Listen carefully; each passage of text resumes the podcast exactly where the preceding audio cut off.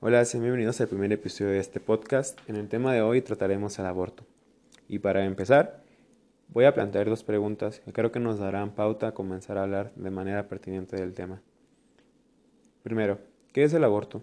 El aborto se define, se define como la interrupción e intervención del embarazo. ¿Y por qué el aborto debería estar categorizado como un problema de salud pública? Bueno, se tiene una cifra de que cerca de 44.000 mujeres a nivel mundial en un año mueren a causa de esta práctica.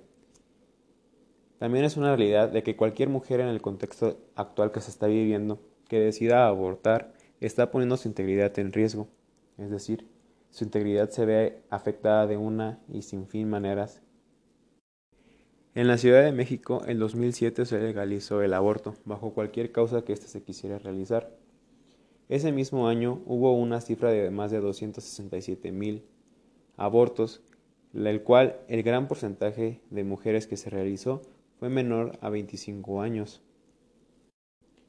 Ahora bien, ¿por qué una mujer decidiría realizarse esta intervención médica?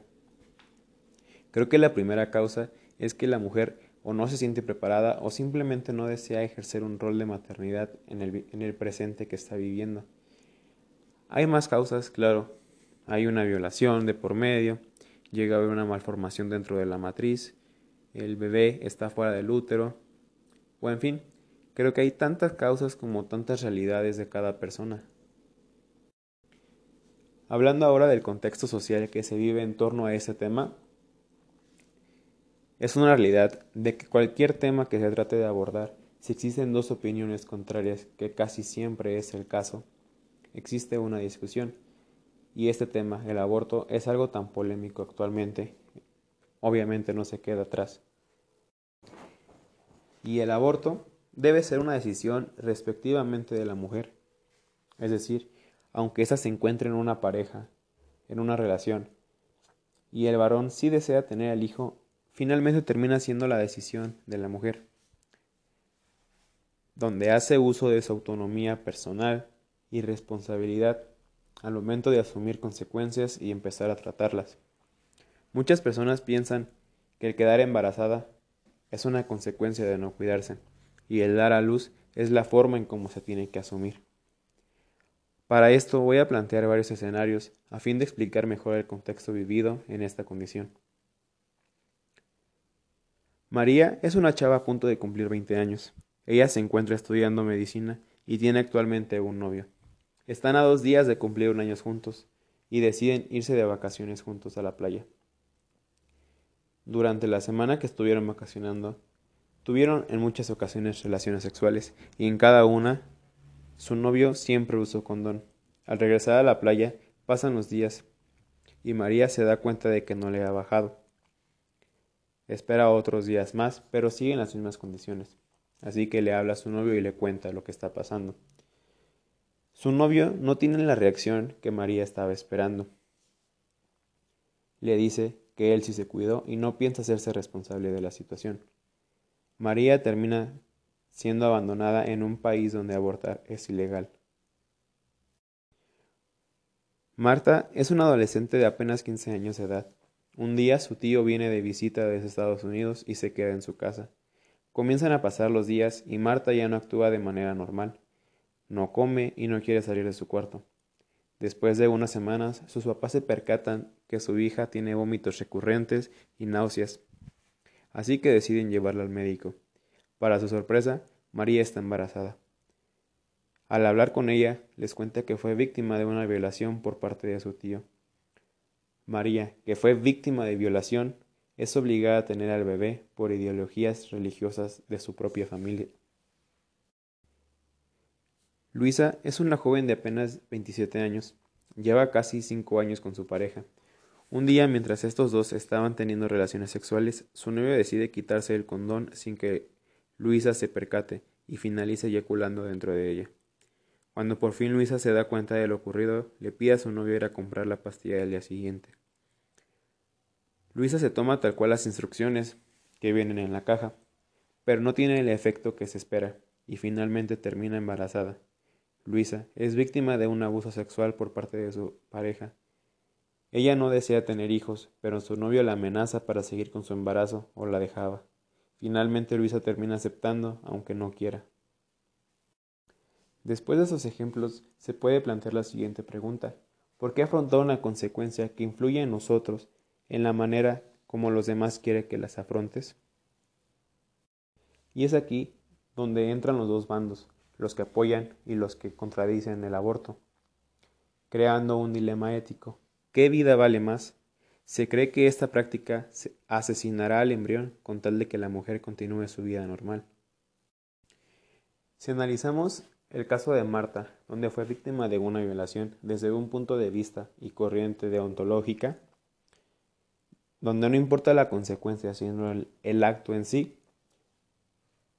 Creo que esta misma corriente apoyaría la causa de que Marta quisiera abortar, ya que teniendo el concepto y el contexto de que Marta es apenas una adolescente de 15 años de edad, donde ella no participó en una práctica sexual, sino que fue abusada,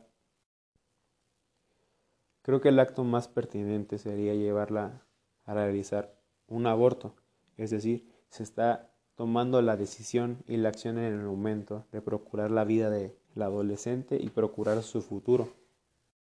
A esa edad Marta no está lista aún físicamente para llevar el proceso a cabo de una maternidad, de una gestación completa.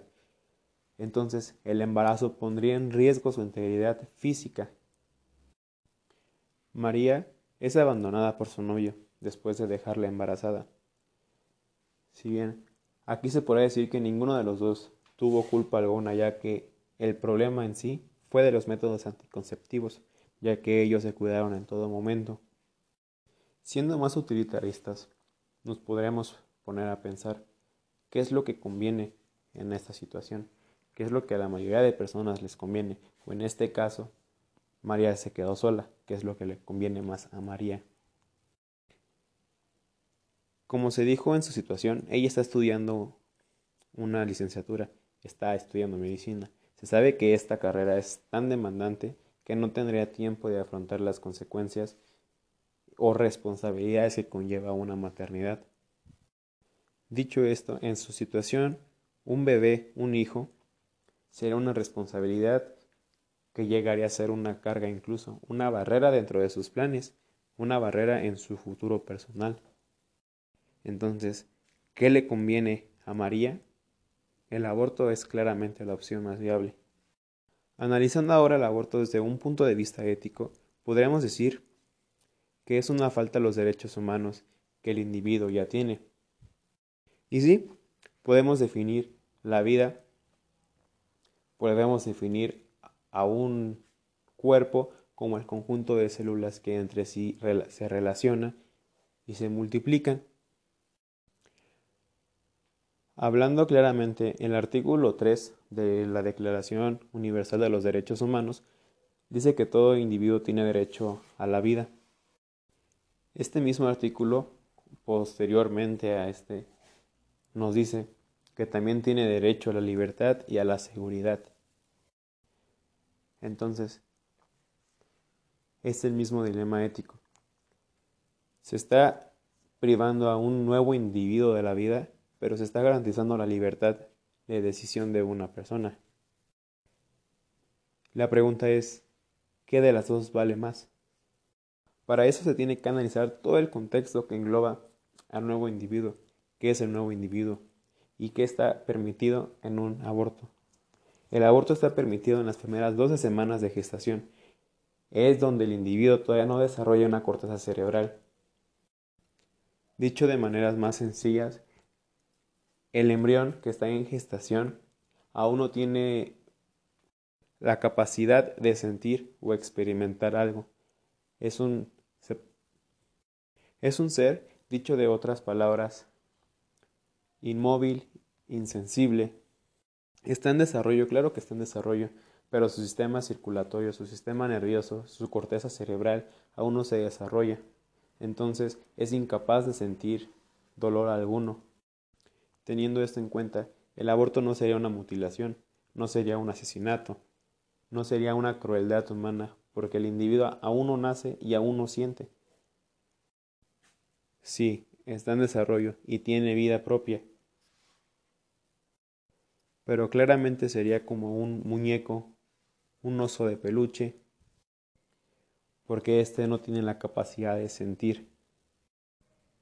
Y analizándolo desde otro punto, en estas dos semanas el embrión es tan diminuto todavía que no podríamos decir que todo su cuerpo está 100% formado. Analizando esto, se vuelve a plantear la pregunta, ¿qué conviene más? ¿Interrumpir y frenar la vida de una persona?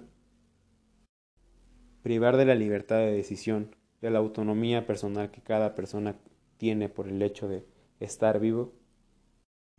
¿O continuar con una ideología conservadora? Creo que analizándolo desde este punto es fácil tomar una decisión. Pero bueno, como dije al inicio, la decisión es meramente individual de la mujer. Si la mujer desea llevarse a cabo esta intervención médica, debe tener la seguridad y la confianza de que su integridad se mantendrá, que su libertad y su autonomía como persona serán respetadas. De la misma forma, como ya se dijo antes, el aborto es un tema controversial, del cual cada persona tendrá su referencia, tendrá su punto de vista y su, opinión personal. Este muy difícilmente va a cambiar, pero creo que indiferentemente de cuál sea una postura ante una situación, siempre se debe ver por el bien de la persona, por el bien del individuo. Y si el bien, en el caso de la mujer, es abortar, creo que se debe respetar la decisión de cualquier mujer. El hecho de que el aborto sea legal no significa que las mujeres estén obligadas a abortar, pero sí significa que las mujeres van a tener la seguridad de hacerlo si la oportunidad así lo requiere. Y bueno, ese fue el tema por el día de hoy. Ese fue el, punto de vista desde una corriente ética. Espero les haya gustado y haya sido de su entretenimiento. Gracias por escuchar.